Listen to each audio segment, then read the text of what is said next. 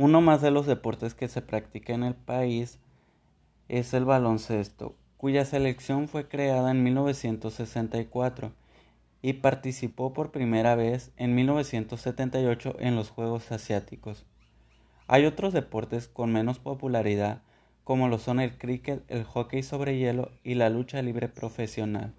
El país cuenta con equipos nacionales de fútbol, baloncesto, balonmano y cricket. En el arte, Arabia es un país muy conservador, donde el cine, el teatro o incluso las representaciones de forma humana están prohibidas. Es un lugar donde la tradición y la sociedad no fomentan mucho a los artistas y donde es difícil serlo. Sin embargo, en diciembre del 2014 se lanzó una campaña en la ciudad de Riyadh y en otras ciudades donde se expusieron a unos en unos 3.400 paneles exposiciones de más de 80 lienzos de artistas saudíes. La nación cuenta con grandes construcciones como son el Burj Rafal en Riyadh, la Diamond Tower en Jeddah y el puente Saramad en la ciudad Minsa. El país cuenta con una banda de black metal que es Al Narod, con recitantes como Sal Buktair y escritores como Abdul Asir Abir.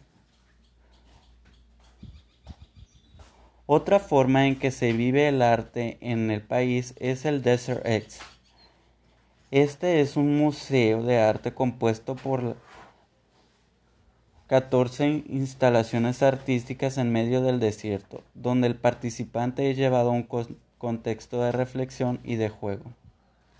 En cuestiones de clima, el clima es generalmente desértico, muy cálido en verano y de lluvias muy escasas, concentradas entre noviembre y abril.